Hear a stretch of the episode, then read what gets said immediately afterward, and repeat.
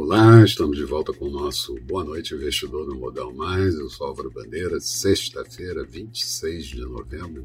Novembro já vai indo embora e graças a Deus Aí a variante Omicron do Covid-19 derrubou os mercados espalhados pelo mundo na sessão de hoje. Também pudera um dia que seria absolutamente atípico em relação à liquidez dos mercados, muito mais contraída, e, e correta precificação dos ativos por conta do feriado estendido americano, ação de graças, e hoje mercado pela metade.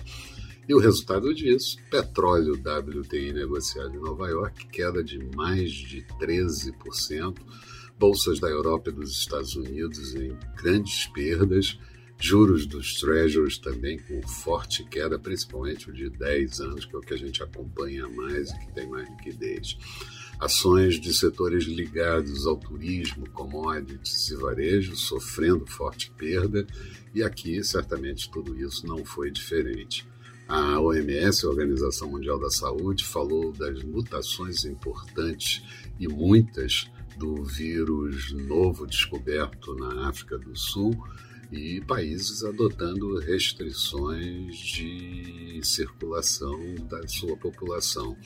O presidente Biden anunciou no final da tarde restrições de viagem à África do Sul e mais sete nações africanas. A União Europeia pedindo que pesquisas sejam rápidas para adaptar as vacinas e investidores temerosos de que novos lockdowns afetem a recuperação global. Aqui, sofremos mais com a saída rápida de investidores e a proteção é, requerida e por ser um mercado líquido, isso acaba acontecendo com maior velocidade. O Banco Central anunciou os estoques de crédito no mês de outubro, uma alta de 1,5% para 4,5 trilhões de dólares, inadimplência estável em 3%, aumento do endividamento e comprometimento da renda das famílias. O presidente Bolsonaro descartou a possibilidade de fechar aeroportos e disse em solenidade da aeronáutica para os sargentos ficarem vigilantes, pois querem, abre aspas, eh, roubar nossa liberdade. O presidente do Banco Central, Campos Neto, também falou sobre termos de troca penalizando um pouco o real e o Banco Central atuando no sentido de desancorar expectativas de inflação. Maior riqueza de detalhes você vai obter no texto associado a esse vídeo, disponibilizado no blog do Modal Mais. Passa lá, dá uma olhada e vê o que você acha.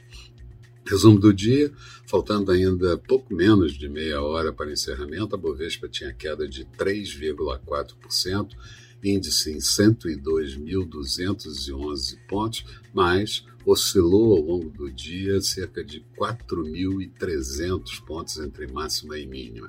O Dow Jones fechou o dia com uma queda de 2,53%, Nasdaq em queda de 2,23%, petróleo WTI, como eu disse, queda de 3,06% a 68 dólares e 15 centavos, já caindo do patamar de 70 dólares.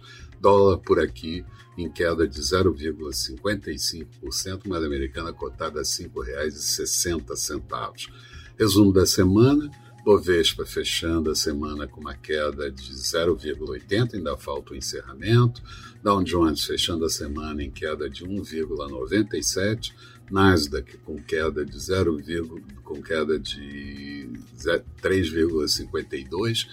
Petróleo WTI queda de 10,44 e dólar uma queda de 0,17%. Próxima semana lotada de eventos, IGPM, dados da PNAD contínua, livro bege nos Estados Unidos, um monte de discursos de dirigentes do Fed e, além disso, aqui toda a novela dos precatórios que pode ter votação ao longo da semana.